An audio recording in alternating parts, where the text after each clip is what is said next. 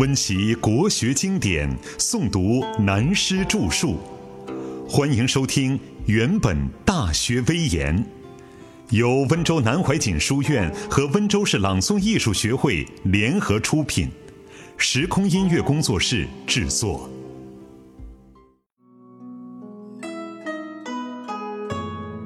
秦始皇的性格是如何形成？正当少壮盛年，还只二十岁刚出头的秦始皇登位不到十年多，就碰上宫廷内部发生重大的丑闻，而且当事人就是生母，和从小跟自己长大的重父吕不韦。大家试想，假定我们中任何一个人是他，不可能不气疯了，也许就会出家入山，或者造成另一种心理变态或精神分裂。所以他当时把生母迁出宫廷，住到首都的边缘小邑，并且下令对这件事的处置，如有人敢谏者死。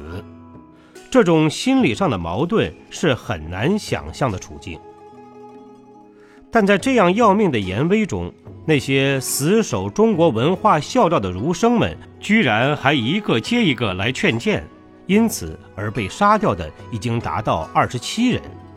这就是历史上说秦始皇是暴君的第一幕，但正在他暴怒杀谏者的时候，居然又来了一个齐国儒生叫毛焦的人，要求当面见皇帝觐见。秦始皇一听又有一个不怕死的来了，气得暴跳如雷，大叫道：“快拿大锅来，我要活活的烹了这个家伙！”毛娇看了现场一眼。慢慢的一步一步走到他的面前，说：“臣闻有生者不会死，有国者不会亡。生死存亡，圣主所欲即问也。陛下欲闻之乎？”秦始皇听了说：“你还有什么话要说？”毛焦说：“陛下有狂悖之行，不自知焉。车连甲父，囊仆二弟，千亩于庸，残戮见事。”桀纣之行不至于是矣，令天下闻之，尽瓦解无相秦者，臣妾为陛下微之。我该说的就都说完了，就自己解开衣服去伏在砍头的木桩上去，等于说你来杀吧。谁知道这个时候的少年秦始皇反而走下宝座来，自己承认错了，并且亲自扶他起来。立即封他为上卿的职位，并且马上下令车队出发，他亲自驾车空出左边的大位去接母亲回宫，还和原来一样亲爱，好像什么事都没有发生过。这也是历史上真实记载的故事。我们可以看出秦始皇的残暴作风，他是怎么形成这种性格的。这与大学之道的诚意、正心、修身、齐家、治国的教育关系的重点又在哪里？同时，也可看出古代知识分子的儒生那种择善固执、死守善道的精神。毛焦为什么敢把生死性命当赌注？难道正如现代人的观念，真想拿命来换取侥幸的财富和地位吗？你能否认秦始皇不是有爱生母的孝心，原谅母亲所做的一切过错吗？除非被历史的主观成见固定了，不然你会发现秦始皇的确是一个可造之才，只是环境给他的命运很不幸，自小没有受过良好的教养，这些过错还是由于吕不韦不学无术所造成的。秦始皇的一封亲笔信，但秦始皇对于吕不韦又怎么办呢？他踌躇考虑了一个冬天，到了第二年，罢免了他的职位，叫他到河南去住。吕不韦虽然住在河南不到一年，但各国的诸侯们还派人随时到河南拜访联络，不绝于道。换言之，一个接一个，一国接一国来看他。秦始皇当然随时会有情报，越想越不对，越想越矛盾，因为他从小跟着吕不韦长大，对于他的才能、作风，甚至个性等，当然很清楚。或者可以说，他也明白自己的身世与吕不韦之间的关系，因为他的生母是没有受过良好教育的人，只会懂得享受。母子从小开始很可能是无话不谈，也许生母对吕不韦是有另一份真情的，所以可以推断秦始皇是心里明白，什么都知道的。秦始皇反复考虑了很久，又怕吕不韦不甘寂寞，另外弄出花样生事，他便亲自写了一封信给吕不韦说：“君何功于秦？秦封君河南，十十万户。君何亲于秦？号称重父，其与家属喜楚属。”吕不韦看了信以后，知道这个儿子现在是个完全的秦王了，不好惹。怕被他不明不白的杀了不好，还不如自己处理了好一点。因此，吕不韦便自杀了，更了却了秦始皇一桩为难的心事，也可以说牺牲自我，完成儿子做秦王的事业。不能不说是吕不韦最后的奉献。做了一辈子生意，天下自我得之，儿子自我失之，亦复何憾？大家读历史，对于秦始皇这封简短的妙文都很容易忽略过去。其实这封信的内涵真是妙不可言。由此可见，秦始皇的头脑太不简单，也许是吕不韦遗传基因的作用。他第一句话就说：“你对秦国真有什么功劳好处吗？秦国还封你有十万家税收的富有资产，是为什么？”第二句话说。你和秦国有什么亲族的关系吗？为什么我要叫你干爸？这些你自己都明白，不要我说。你应该老老实实的迁到四川住吧。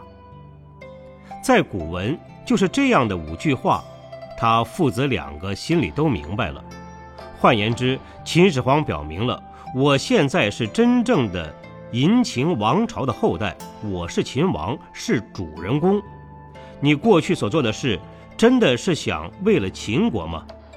天知道，我明白，你还是规规矩矩在四川养老吧，不要再打什么歪主意了。就是这样，聪明人一点就透。这是真正脱离父子关系的宣告。吕不韦知道自己调教成功的儿子，既能生之，也能杀之，所以他的一切希望都破灭了。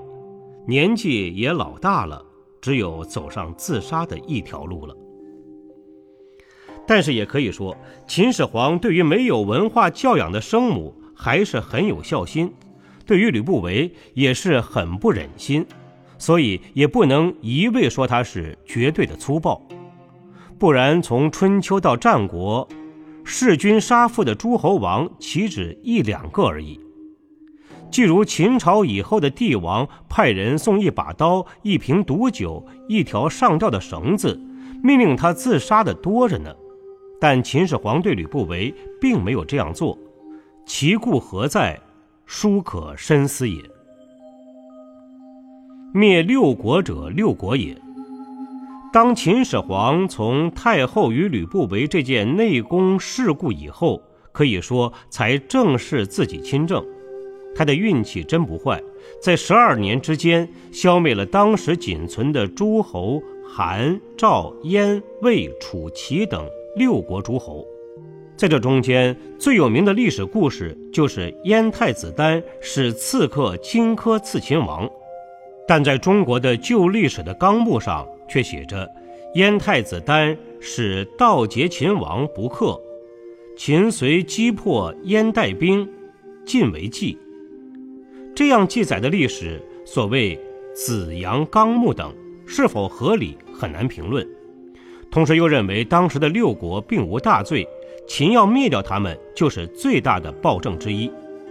这些就是后儒政治哲学思想的看法和评论，对与不对，随着时代和人类社会的文化演变，也很难说。其实燕太子丹与秦始皇小的时候。同时都在赵国做人质，而且是同在患难中的好朋友，当然也认识秦始皇的父母与吕不韦。到了秦始皇继位秦王，燕太子丹又被燕国派到秦国来做人质，但秦始皇并不买账，没有特别礼遇他，只把他当一般诸侯派来的人质看待。